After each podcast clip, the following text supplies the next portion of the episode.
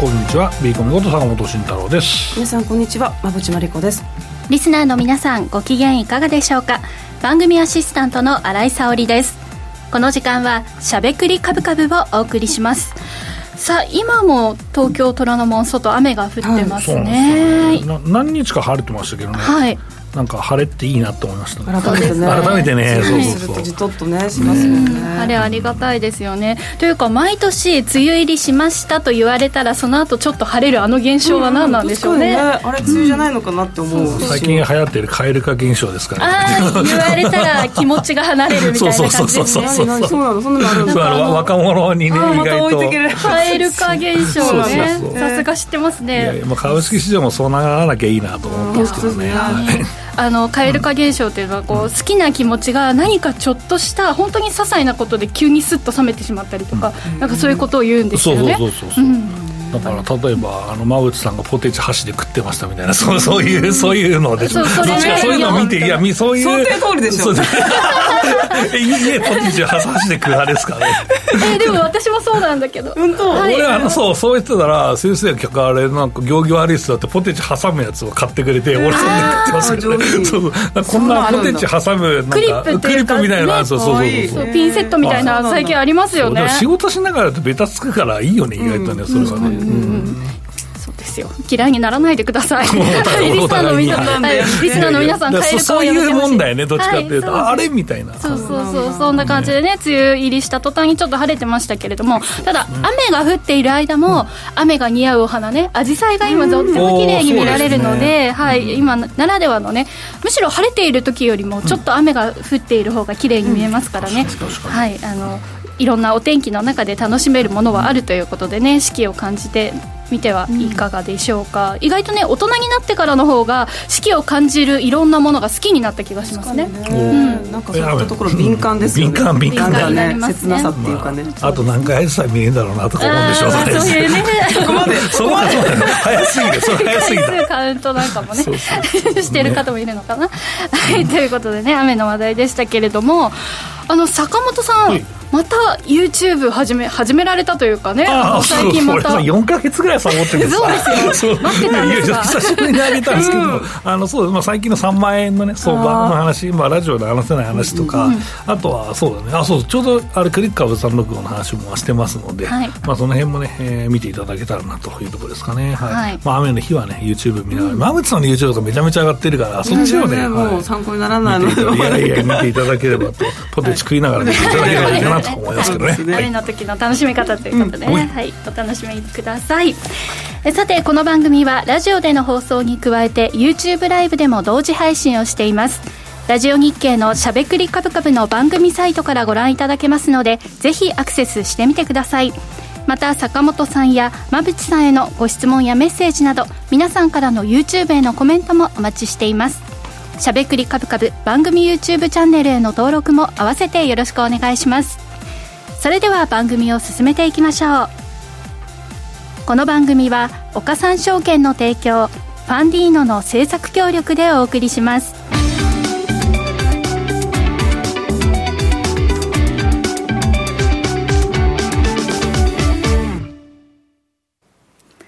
ここからは坂本さん、馬淵さんのお二人に足元の相場環境と今後の展望について伺っていきたいと思います。今日の東京株式市場では日経平均は小幅ながら5日ぶりの反落となりました。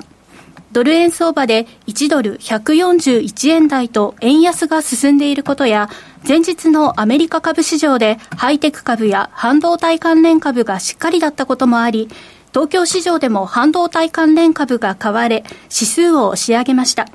ただ一方で、高値警戒感も根強く、引けにかけては売りが膨らみ、値を消す展開となりました。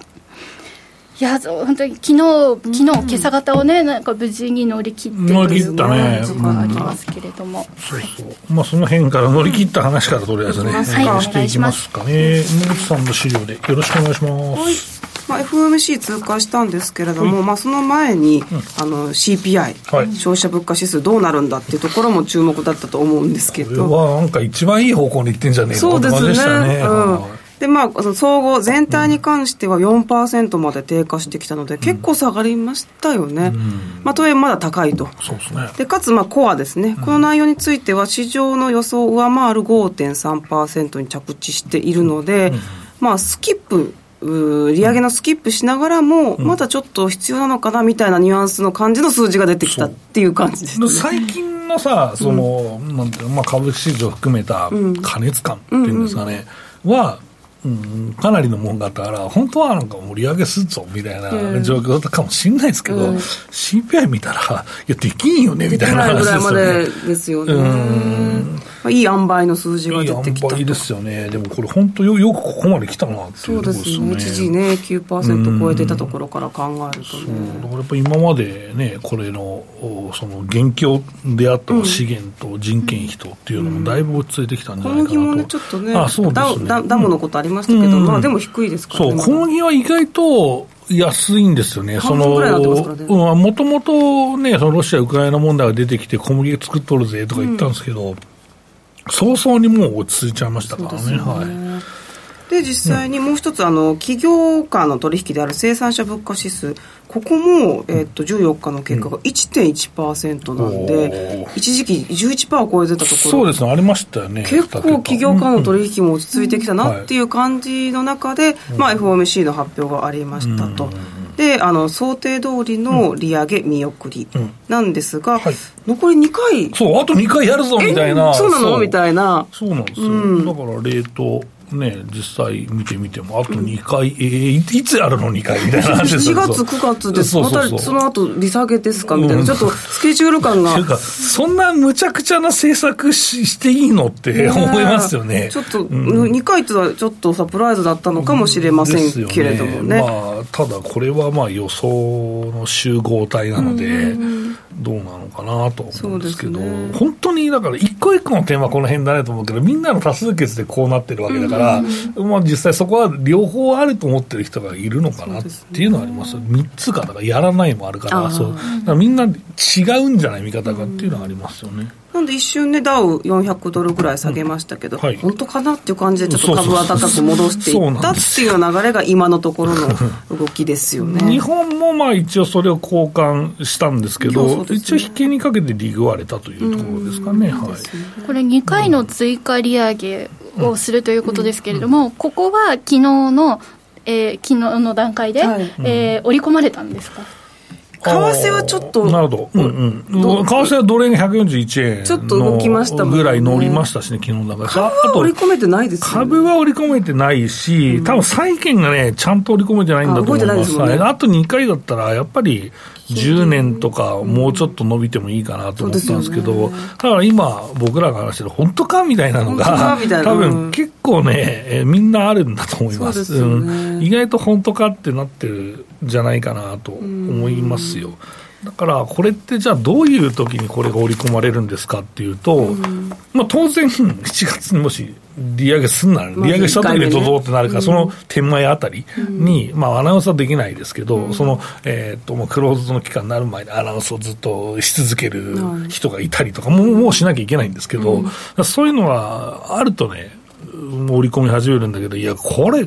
ないでしょってみんな思ってると思いますよ。うんあとは8月のジャクソンホール、ねうん、あそうですね、はいはい、まあ、うん、この辺が意外とね、うん、その、うん、注目されるんですけど、ね、どうなんですかね、でも、まあ、取れる、米国も取れる手法も限られてきているので、うん、なんかサプライズっていうのはないですよね、ねはい、だから意外となんか注目されるものを吸っていくのかなとは、新しいものは出ないと思いますね、まあ、2回っていうのは、ちょっと自分たちふ、うん、懐刀がまだありますよっていうのを見せたい、で出さないこともあるかと思うので、政策の余地というか、深さを示しておくために言ったのかなっていう感じもありますもんね。それ大事なんですよね。私、前々回とかに、もうあと1回って、そんな引き伸ばして、もうやっちゃえばいいじゃんってちょっと思ったんですけど。そうなんだけど。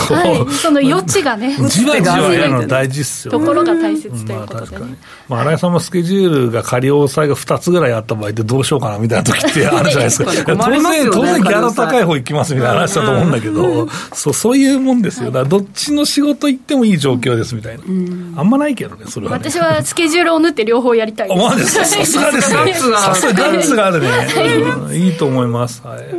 そう。で、えー、全体的なこのき、うん、景気も冷え込みにくいという見通しになったんですね。GDP の見通しも出て、うん、一応まあ増益の予想で、かつ、うん、FRB 自体は想定していたほど、まあ、景気は冷え込まないみたいなメンツエージを出してきたので、そのあたりもまあ良かったのかなと思っております、はい、いやまあ確かにハードデータ、そんなむちゃくちゃな数字にはなってるけ。ど、まあ、先行指標はね、ちょっと落ち込んでて、大丈夫かなみたいな話いつも、もうさんと、はい、しているんですけど、意外となんか商品もしっかりしてるし、うん、急激な利下げしなくても今いいじゃんっていう状況にはありますよね。だから、いつもおっしゃってる SP500 の利はいはい、利益のとこですか、ね、あそうですね。あそこがもう一回こう追いついてくると、本格的に、そうそうですね。だこの、でもね、えー、まあ、金利で追いついていけてるんであれば、うん、まあ、申し分ないよねって話ですけど、ね、意外とね、頑張んなきゃいけない状況にはあるよ。うん、うん。と思います。さあといったところで、えー、変わって日本の話題に参りましょう。はい。日本はまあ、はい、3万3000円台乗せた日、はい、その日にトヨタが PBR1 倍割れを解消したのは、トヨタ強えぞみたいな、よかったというか、ちょっと、やっぱりちょっと変だなって思ってるとこありましたね、自動車部品は強いし、半導体も強いのに、うん、なんで本本体が上がらないんだっていうのはちょっとありましたけど、ついてきたって感じですかね。まあ、うん、ちゃんと上がってよかったねって、うん、まあ、自動次は自動車と自動車部品だぜみたいな話していて、ね、まあ、一応全部来てくれたかなと。思い、ね、まあ、三菱自動車とかちょっとまあ物足りないなと思うんです、えー、そっち決算見てからかなと思うんですけど、まあ、意外と、うん、あの大型株物色の流れに乗ったかなとは思っていて。今後は、この上昇が日経平均というか、まあ、その外国人投資家含めて日本買いなのか、うん。それとも業績が情報修正するの先取った業績部分なのか、うん、意外とこれどっちなのかなと思って、だから今度の業績出たピークみたいなことになると、なんかまた嫌だなとか思うし、うん、うん、でもまあ、あのね、コメントも今日は証券株まで書いてるんですけど、ね、一応、不循環物色がね、あの一応一応進んではきてるので、いいことかなとは思いますね、進行はもうちょっと待ってねっていう話ですけど。証券も PBR1 番割れの金額多く、かつ明日ちょっと期待してるんですかね。明日ね、いやいやいや。いや、いなさそうだけど、なんか今日の動き見てると期待してるのかなと思っちゃいますね。ここは触んない方がいいですよね。だから為替もまだ一応踏ん張ってますから。うんそんな動きがあったというところですね、あとこの株主提案数が多かったというのは、最高になってきてて、これはどういうことがここから見て取れるんですか。株主提案は、まあ面白い話をすると、意外となんだろううん、株主提案している人が、なんかブラックリストに乗るぞみたいな 話を聞いたりして、だめなんですか、株主提案はって思ったりも、結構、はい、あのいろんな、まあ、誰がってわけじゃないですけど、まあ、意外とそういう話を聞いたりして、非常に企業が敏感だなと思いましたって話は、意外と今週面白かった話、えー、本当ですか。うん、なんかでも、うんあの日本、多分慣れてないので、うん、こういったことに、ちょっとびっくりしちゃいますよね、うん、あの、まあ、トヨタでいうと、秋夫社長の、ね。ね、再任はちょっとって、新利率が若干下がりましたもんね、そういうことなんですかとか、まあ、キャノンのね、私とか、はい、そんなふうにものをおっしゃってくることのパーセンテージが上がってきてると、ちょっとびっくりではありますけど、ね、確かに確かに、でもこれはグローバルスタンダードなんですかね、いや、基本そうですよ、ただね、ただね、あの某某証券にさ、もうもうどうでもいいようなっていうか、こんな提案するんですかみたいな提案をたくさん株主提案する人とかいるじゃないですか。ああいうなんか、誰でもできるから、その条件満たせば。だからああいうネタみたいなのは、やめてほしいなとは思いますけど、まあでも、権利ですからね。だし、単元数とかでやる部分があると、分割したらやりやすいからね、昔はなかなかハードル高かったんですけど、うん、のさっきのそのブラックリストになっちゃうみたいかもね、みたいな話は、あのめちゃくちゃ提案をした方なんですか、うん、それとも企業側がぐさっとくるいや、むちゃくちゃ提案だと思うむちゃくちゃ提案むちゃくちゃたくさん提案とか、そうまあ、いろいろ多分パターンあると、まあ、ただブラックリストに乗ったからって総会に入れんってことはないからね、だ注意しましょう、いや、まあまあ、そのさ、やっぱその総会って最高の意思決定機関だからさ、ね、滞りなくやることがすごい大事だから、うん、だからその、なんなんていうのかな、あの、うん無駄な時間用語集とか、その用語集もそうだし、その、えその、こういうふうにやりましょうみたいなのが、その信託系のとか本になって出るぐらいで、俺面白いからそれ買って見てんだけど、こんなことまで準備するのかみたいなことをするんですよ、そう。大イベントだ。大イベントなんですよ。だから、そういうの敏感なのはすごいわかるんですけど、まあでも、普通のことだからね。うん、だし、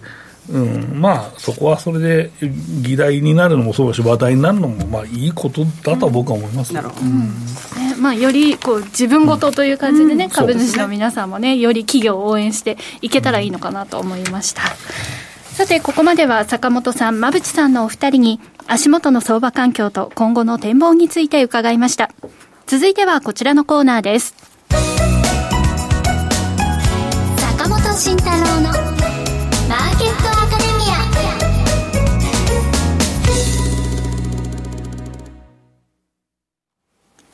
このコーナーでは投資をグッと有利に株価指数 CFD の活用などを含めて投資のポイントについて坂本さんに教えていただきます。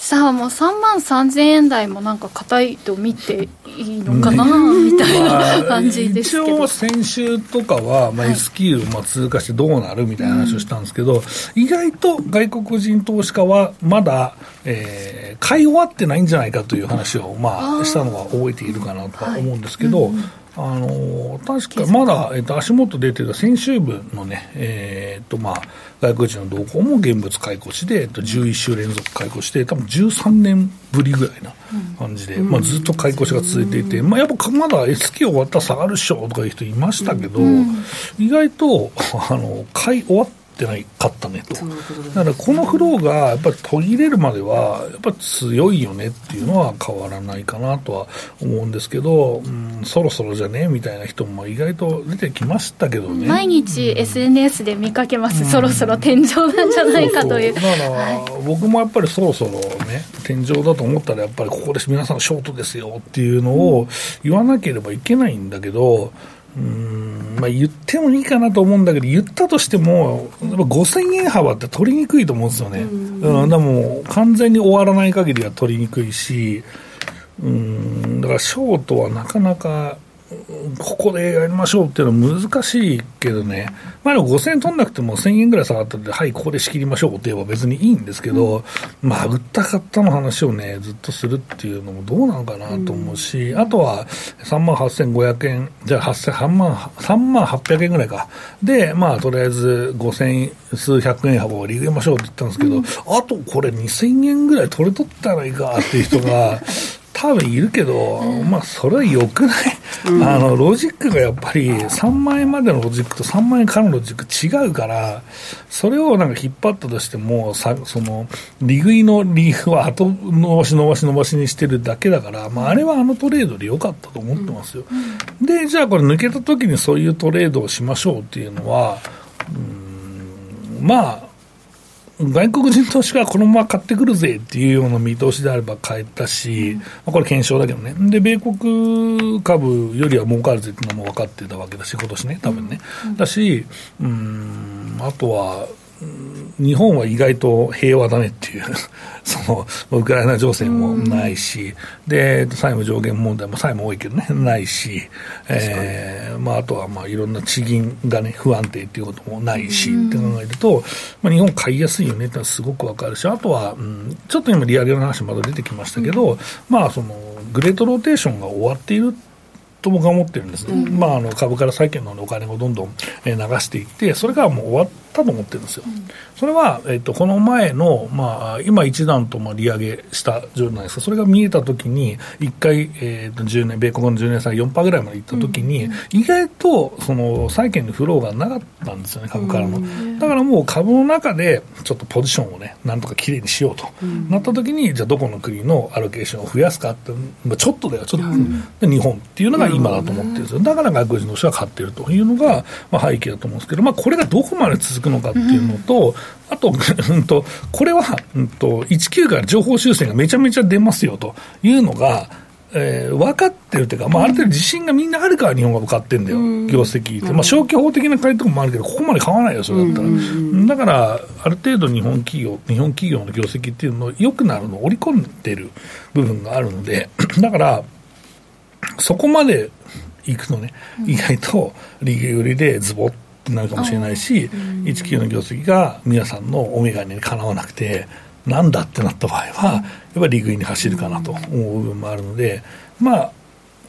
だからそういう意味ではまだ、そのジャッジが下るのあと、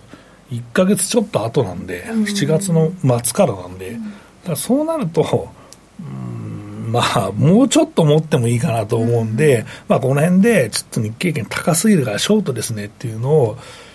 言っていいのかなってずっと悶々としてますね。うん。だから、2段階でショートをするんであれば、いいかなっていうふうにしたいなと思います。で、これをやると、その下のポジションが数われてるじゃないか、損してるじゃないか、ふざけんなよっていう人いるから、本当に綺麗に1本で、この前も2万6500円です、以上ですって言えばいいじゃないですか。でも、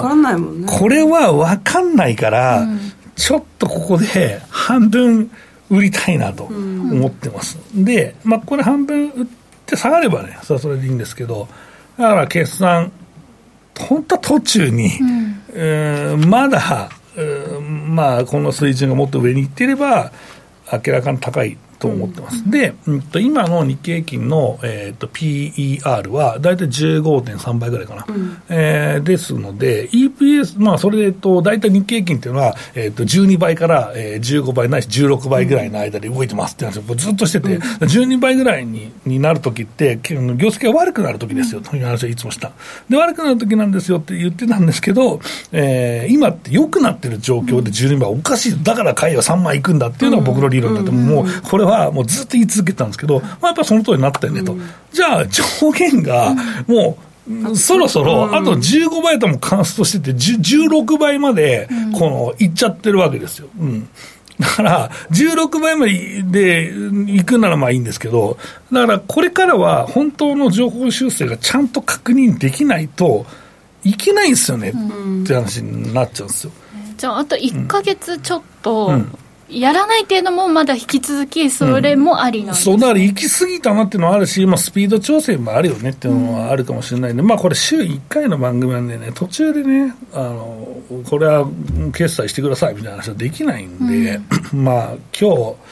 どうしようかなと思ったんですけど、半分、半分。もう当然、レバレッジは当然かけすぎずに、半分だけここで、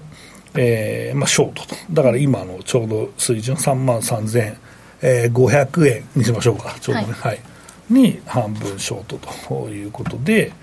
えー、いきますか、あんまり日経平均をショートするっていうのはね、まあ、あんまり気持ちいいもんじゃないですけど、うん、坂本さんからあんまり聞かないです、ね、まあでも戦略として次買うまでだったら、多分半年とかずっと待ってなきゃいけないからさ、ね、それだったらさ、なんか、あれだなっていうプレッシャーもあるんだけど、うん、やっぱり指数から言うと、日経平均ちょっと高くなってきたから、うん、まあ、一旦はいいんじゃないって、まあ、うん、と思いますと。いうぐらいかな。このショートポジションは、どのくらいホ,、えー、うん、ホールドしておくつもりでいたらいいんですか？えもうこれも3000円取れたら十分すぎるんじゃない、うん、まあ、2000円でもいいんじゃない、まあ、理由エリアいいよ。うん。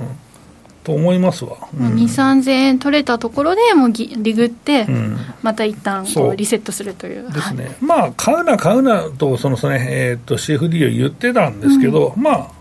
セクター戦略とあとはえー、と個別株戦略、まあ、こちらでっていうのは、こっちは当たってるんでね、まあ、僕はまあ実際、これが CFD だけの話すると厳しいんですけど、はい、でも両方、ここはね、えーとまあ、できる人なんで、個別株の方が当たってるんで、まあ、許されてるかなとは思うんですけど、うん、だからこの辺で、まあ、ショートっていうふうにしておきたいなと思って。ってんだよね。でもこの悩みつつという坂本さんのこの誤調が、を汲み取るべきですね、そうだけどボラ高いからさビーンってなってさ来週になったらさ2万3万2500円ぐらいになってるさ、うん、あの1000円下がっちゃったってこともあありえるから、だからここでちょっとくさびを1本打っとかないと、本当にお前ただ座って話しとるだけじゃないかってなってしまうのでここは、まあ、ちょっとずっと当たり続けてるから当てなきゃっていうその プレッシャーはあるんだけどここならまあ、なんとかなんじゃない、うん、その、その年末までの流れを読み違いない限りは、うん、ここで、まあ、ちょっと高えぞってもいいかなと思ってます。で、まあ、個別株の戦略はそのまま、うん、セクター戦略と、えっ、ー、と、まあ、高値で、あんまり下がらなくて、一番いいのはね、1000円ぐらい下がったからずっとぐるぐるぐる、ぐるぐる止まってるのが一番いいんですけど、まあ、止まってる時に、えー、循環物色のいい波に乗り続けるというのがいいかな。で、それで、えー、7月の末になってくると、えー、決算になるので、うん、えー、業績がこれはいいだろうという銘柄を、えー、先回りすると。うん、で、ここのポイントはですね、えー、ここが一番大事です。皆さんメモメモってください。はい、去年の19で、うん、えー、円安効果で儲かった銘柄を先回りするんですよ。以上終わりですよ、これは。なるほど。うん、だってこの円安だってで出てるわけだから、この3か月の間にね。だから、その円安効果を発揮できる銘柄を買っとくんですよ、1年前にタイムマシンでもなくて、もう皆さん分かってるわけだから、結果出てるから、その円安銘柄を、えー、先回り買いするわけです全然動いたのはたくさんあるからね、だからそれをサプライズを取っちゃえば、まあ、指数に振らされないで、意外と決算プレーも取れちゃうんじゃないかなと思っていると、えー、いうことですね。はい、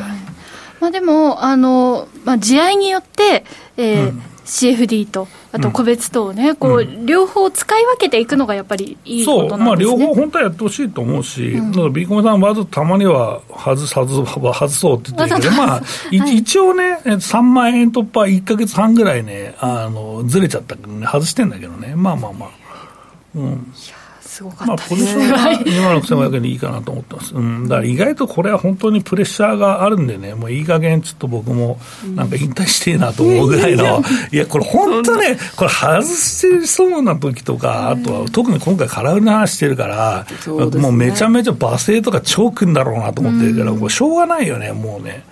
こなんか本当に当て続けなきゃいけないプレッシャーというのは結構つれえなと思います、まあ、でもねあの皆さんやっぱり自己責任で自己判断ですから当たる当たらないの話では本来ないんですけれども、ここまで続くと期待もしてしまう。怒られるんだよでも、はい、競馬の世界もそうだろうとりあえずそうだと思います、競馬はね、ハッピーだっておっしゃってる人いたよ、えなんか外しても、その後みんなが外しちゃったって言って笑いにできるけど、なんか株式は外したらすごい怒られるねってあの有名な山崎はじめさんがおっしゃってて、競馬の世界は平和だなっておっしゃってましたけどね、いや、どうそう思う、そう思う、そうなんだ、そうじゃね？でも競馬も怒られてる方もいるかもしれないですけど、でもどっちね、確かに比較すると、厳しいっておっしゃってました、まあ、でも選んだあの連帯率が高ければ、うん、うるせえデータがものかかってんだろうって言えるけどな、実際、僕もデータ取っときゃいいんだけど、ね、まあ、足元はさすがに誰が見ても当たってると思うんだよな、ね。うん、悪いけど、まあ、それを1個外したらってこいつはだめだっていうのはいるんだけど、もう言っとけそれは、はい、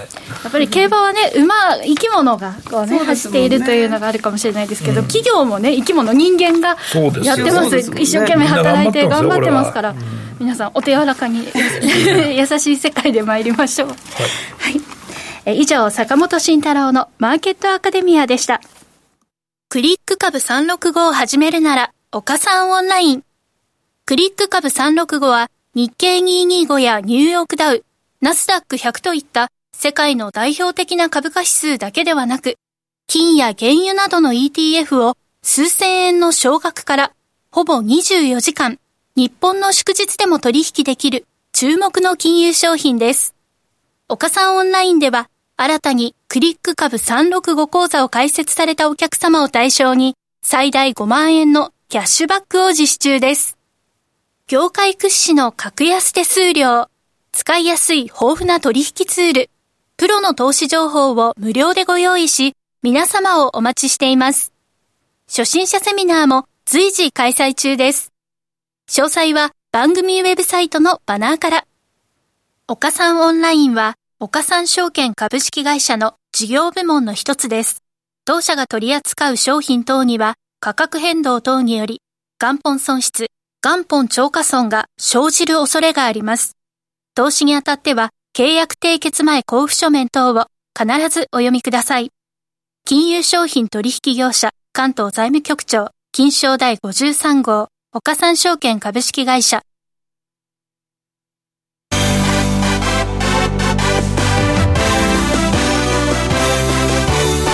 馬淵真理子の10分で教えて。ベンチャー社長。このコーナーではこれからの日本で活躍を期待される起業家ベンチャー企業の社長に焦点を当てていきます。これからの成長企業のキーワードが分かれば、投資の視点としてもきっと役立つはずです。今日は株式投資型クラウドファンディング最大手のファンディーノで紹介しているベンチャー企業、A カルチャー株式会社代表取締役、小山義彦さんにお電話でおお、お電話で、失礼しました。お電話でお話を伺っていきます。それでは、ここからは、馬淵さん、よろしくお願いします。はい、よろしくお願いします。小山さん、よろしくお願いします。よろしくお願いします。よろしくお願いします。えー、小山さんは、えっと、千葉県いすみ市発の水産ベンチャーです。で、アワビの絶滅危機を救うスマート養殖を手掛けていらっしゃいます。で、小山さんは在日オーストラリア大使館10年、えー、勤務されて、その時にオーストラリアの水産物の輸出に促進のところに携わっていらっしゃいます。当時、あの、日本への輸出促進に関わっていたことが、今の事業につながっているそうなんですけれども、えー、小山さん、どんな事業を手掛けていらっしゃるんでしょうか？はい。あの今のご案内の通りあり、基本的な養殖システム、われわれがあの使っているのは、あのオーストラリアで大成功しているシステムを、まあ、基本的に使っているんですね。うん、で、アワビの養殖ですが、えー、陸上で養殖している、えー、かつ、えー、陸上養殖の、えー、養殖排水を使って青のりをあ養殖していると、えー、いわゆる複合養殖を手掛けています。うんで陸上養殖っていうとあのいくつか種類があるんですが我々がやってるのはかけ流し方式といってあの海からああの海水を直接、えー、あの吸い上げてきてそのまま海あの海水は流すと。でその過程工程中間に養殖場が養殖の水槽があって、うん、そこでアワビを養殖していると、まあ、いうような陸上養殖をしております。うんまあ、現在あの、養殖品種はエゾアワビと黒アワビと両方合わせて14万個を、えー、現在水槽の中にいて、えー、いるという状態です。アワビっていいですね、美味しいですからね。千葉も意外とアワビの産地だったりもしますよね。はい。えーおっしゃる通りですね、はい、千葉は黒アワビでは日本全国1位と、うん、ね。えー、天然の生産量でも全国2位という、うんうん、まあ、アワビのあ産地としては有名ですね、はい、はい、僕も何度かいただいたことあります、ロバタ焼きとかの店で、はい、で、えっと、それで、えっと、創業の経緯を教えていただきたいんですけど、お願いします。はい。あの今、ご案内ありましたように、あの私、オーストラリア大使館におった時に、はいウニの仕事で行ってた時にたまたま、えー、オーストラリアの,、まあ、もあのアワビの養殖っていうのは大成功してるんですけども、うん、えー、その時に利益がどのぐらいかって聞いた折にですね、大体半分ぐらい利益あるんですね。うん、で、それで驚いて、うん、えー、その秘密は何かって聞いたら、やはりオペレーションコストがもう驚異的に安いと、それからアワビの成長も早くけて死亡率も低いと、まあ、いうようなことが分かったんで、えー、その後、3年後にですね、えー、この技術の上等を基本的にノウハウを受けて、えー、大原で養殖を開始したと、でマーケット環境が非常に追い風になってまして、えー、昨年12月に日本酒のアワビの3種が絶滅危惧種に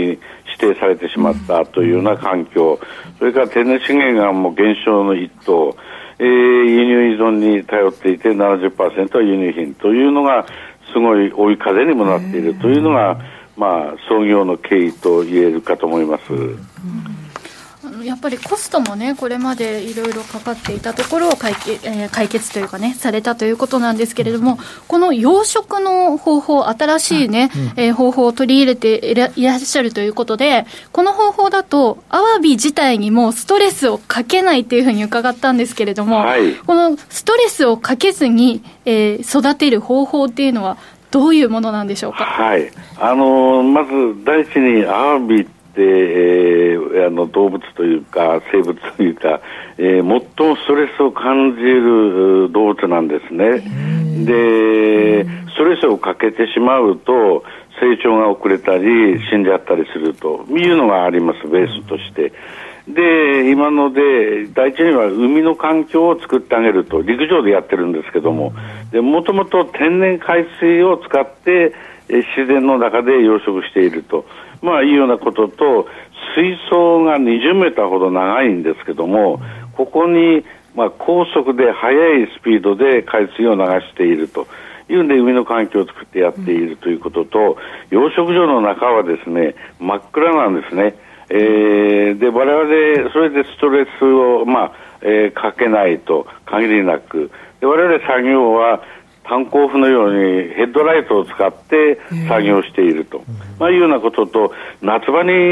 入ると人間と同じで夏バテするんですね、で弱いのだとまあ29度ぐらいになると中には死んでしまったりすると。いうことでこの期間は液体酸素を、えー、大量に注入して、えー、酸素濃度を上げてやると、まあ、人間もあの最後あのえー、病気でなると酸素吸入するのと理屈は同じですね、うん、まあ、これらでストレスを限りなくかけさせないことによって、えー、健康なんで成長も早いし死ぬ確率も低いと、まあ、こういうようなことがようやくですね。じゃあそうすると御社のこの養殖技術を使うとストレスがかからないとなると、まあ、あの大きく育ちそうなんですが、はい、どれぐらいの大きさになりますでしょうか、あのー、天然のものっては何年、うん、5年、6年経つと15センチぐらいまで大きくなるんですけども、えあのー、我々も養殖期間を置けばそこまで到達するんですけどもそれは何年もかかってしまいますので、やはり大きくなれば餌も多く食べるし電気代もかかるということがあるんで経済成長というかそういう点でいうと大体我々は7センチから8センチそして最大9センチぐらいと。いうので、まあ、お客様のいろんなニーズに応えているというところですね。はい。そうするといろんなこう店舗とか飲食店とかに納品されていくっていうイメージですか？そういうことですね、あのレストランとフレンチとかイタリアンとかっていうと大体7センチを頻繁に使われますし、居酒屋さんでももうアワビは全然めったに食べれないんですけども、うん、あの7センチのであの立派に刺身で十分満足いただける量ができると。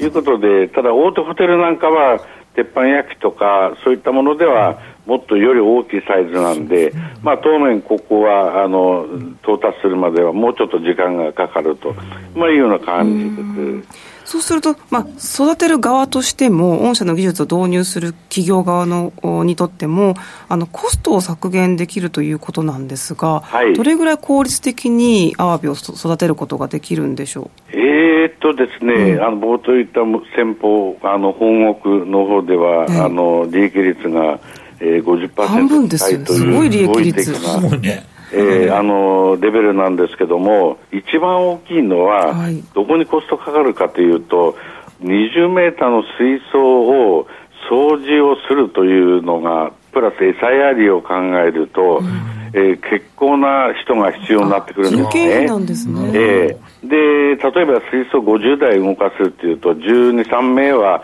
最低でも必要と。いうところを我々は基本的に1名でやると、えー、いうところがオペレーション上の一番大きな点ですね。でその秘密はなんでそんなできるんだということになるんですけども、あの考え方は津波を起こしてですね、あの昔今もあるのかプールで波が起こすプールってありますけども、考え方はあれに近いんですけども、えー、津波を起こして一気に残っているゴミであったり、えー、あるいは糞の残りとか、えー、それから餌の若干の残りこれを流してしまうと一気に。そうすることによって一人で次から次と、まあ、言ってみたらスイッチを押していくとそれでできてしまうと。ですから毎日朝掃除は全水槽をやってその後餌をあげていると、まあ、いうようなことで、まあ、ここでの人件費の削減って非常に大きいと。いうのがありますよね。あと、早く成長したりすると、それだけ死亡率が少なくなれば、それだけ利益率は大きくなると、まあ、いうことです。はい、で、あとはですね、餌も当然ね、うん、いろいろ気になってくるんですけれども、どんな工夫があるんでしょうか？まあ、餌で一番違うのはあの基本的に養殖用の餌っていうとですね、うん、あのフィッシュミールってでお魚の肉をあの食べさ配合されてるんですけどもあのこれが今、高騰しているし、自然破壊とかっていろいろ問題になってるんですが、われわれの場合は、おそらく餌で初めてだと思うんですけども、これもオーストラリアで作ってるんですが、えー、80%近くは、えー、植物系なんですね。平たく言うと、オーストラリアですから小麦であったり、あのルーピンっていうその花の茎を使ったりという形で、えー、いわゆる持続可能のやつ、あの原料っていうのを使っているということが一番の違いかと思いますね。植物系ですんで、アワビでも夏場なんか特に胃に優しいと、それでいて栄養が入ってる と、まあいう違いが一番大きいですね。はい。御社の場合はビジネスモデルとしてはあのフランチャイズでどんどんどんどんこの御社の技術を展開されていくという形式なんですよね。えー、っとね、正確に言うと、うん、あのそういう形ではないんですね、はい、あの一応、フランチャイズ形式とは言ってるんですが、そのコンビニのようなああいうあのモデルではなくてあのカで配送したりしますので、うん、我々のところが九州まで送るというとこれ大変なシーンだったりとかいろいろ配送費が高いということがあるんであるエリアで全部で言ったらば6社とか7社ぐらいをまんべんなくうまく配置して日本をカバーするという形で、まあ、いわゆる我々パートナーと言ってますけども、それを作っていくというような考え方です。では最後に今後の事業展開について教えてください、えー、事業展開はとにかく今14万個って言ったんですが、はい、ままだまだ少ないんで第二養殖場を早急に立ち上げると、それから稚貝を購入してるんですが、はい、これを自前でやらないといろいろ問題があるんですね。ということで、えー、来週から、えー、そこの敷地の草刈りに入りますんで、うん、11月には、えー、産卵をするということで違いにも、えー、を直近でいうと、えー、早急に終わらせるということで、まあ、あの直近でいうとそういう計画になります。はいはい、ということで。楽しみですね。楽しみですね、うん、食べてみたいですよね、ね、美味しそうです、ね、時間ありましたらどうぞいらしてください。はい、い。すみ市はい、はい、い。ぜひ伺い。たい。と思い。ます、はい、とい。うことでここまで小山さん素敵なお話をありがとうござい。ましたどうい。たしましてありがとうござい。ました失礼しますここまでは馬淵真理子の10分で教えてベンチャー社長でした次回もお楽しみに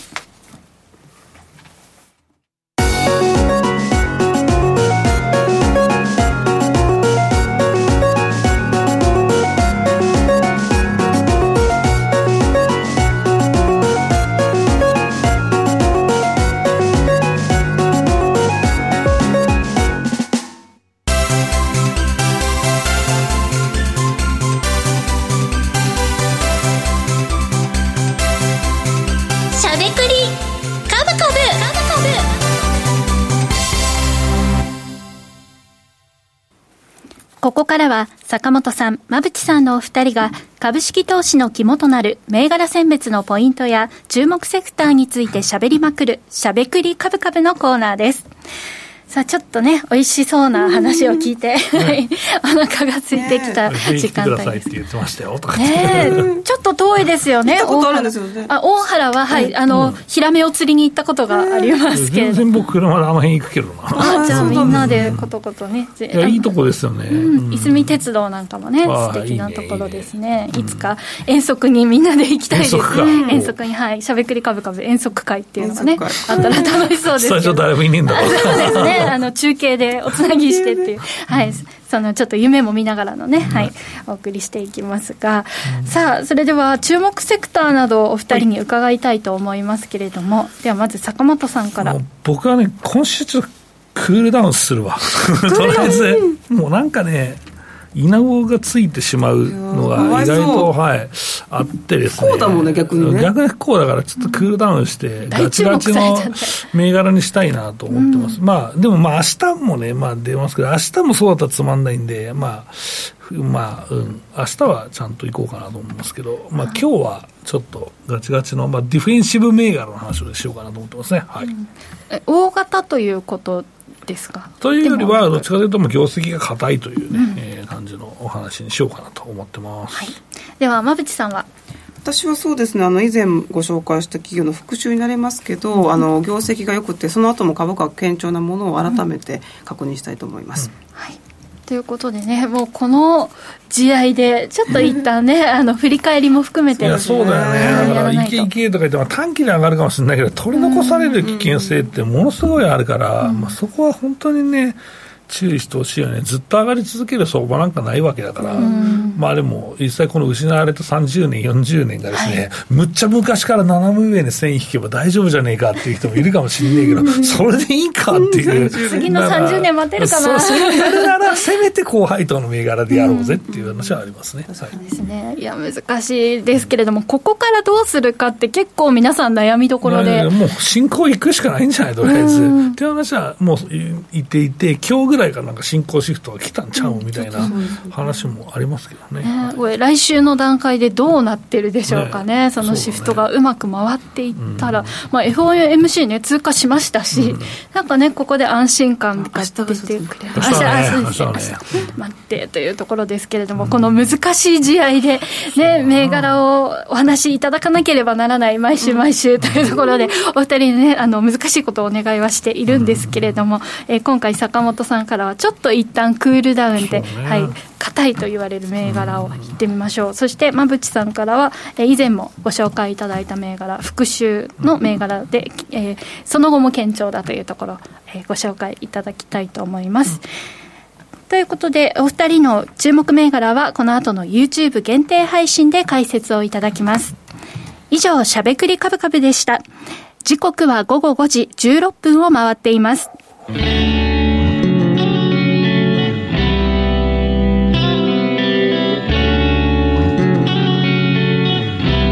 べくりカブカブ。